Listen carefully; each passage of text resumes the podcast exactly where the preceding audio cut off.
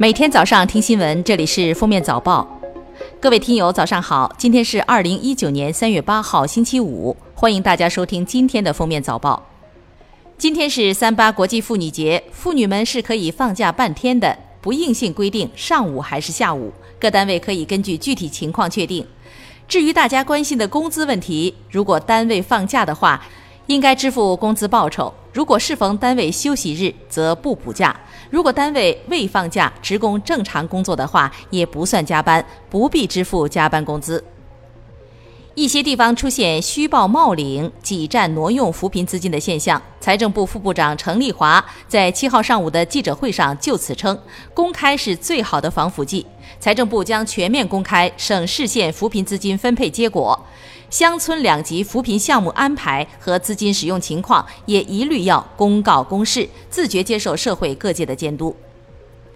七号上午的十三届全国人大二次会议记者会上，财政部部长刘昆介绍说，今年首次分中央和地方列报社会保险基金预算执行情况，加上一般公共预算。政府性基金预算和国有资本经营预算四本预算全部实现分中央、地方和全国三个层面报告。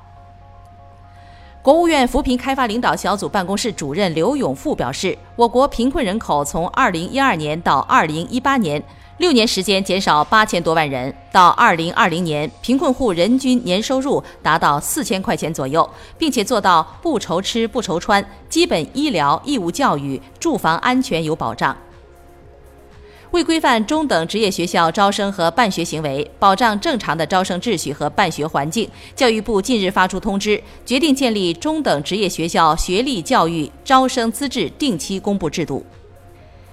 近日，江苏淮安一名男子患口腔癌，发现时颌骨肿瘤已侵犯下颌骨，必须切除。为保证外形和功能的正常，医生根据 3D 打印的下颌骨模型，对腿部腓骨进行截骨塑形，完成下颌骨重建。患者术后情况良好，腓骨在小腿外侧，承重量比较小，所以可以用作自体骨移植。当地时间三月五号，福布斯公布了一年一度的亿万富豪榜。即身价十亿美元以上人士名单，亚马逊创始人杰夫·贝索斯以一千三百一十亿美元身家蝉联榜首，而马化腾是唯一跻身前二十的中国内地富豪，身价三百八十八亿美元，反超马云成为中国内地首富。日前，黑龙江省卫生健康委和省中医药管理局联合下发关于优化医疗卫生环境、做到看病不求人的实施意见，要求医院要开通二十四小时问诊电话，帮熟人加塞儿安排床位，或将暂停执业。华为七号在深圳总部举行外媒记者会，宣布华为已向美国联邦法院提起诉讼，指控美国二零一九年国防授权法第八百八十九条款违反美国宪法。华为在发布会上向外界透露，华为有证据表明美国政府涉嫌入侵华为服务器。由于接连的雾霾天，韩国首都圈连续六日施行减排措施。韩国国内认为，来自中国的空气污染物是导致韩国严重雾霾的主因。对此，外交部发言人六号在记者会上回应称，不知道韩国方面是否有充分证据称韩国的雾霾是来自中国的。这两天北京的相关数值好像没这么多。美媒称，经过漫长的等待，美国南卡罗来纳州彩票委员会当地时间三月四号宣布。二零一八年秋天开出的十五亿美元，约合一百亿元人民币超级大奖得主终于出面领奖，并选择一次性领取八点七七亿美元现金。法国经济与财政部发布新闻公告说，经济与财政部长布鲁诺·勒梅尔六号向政府内阁提交一份征收数字税的法律草案。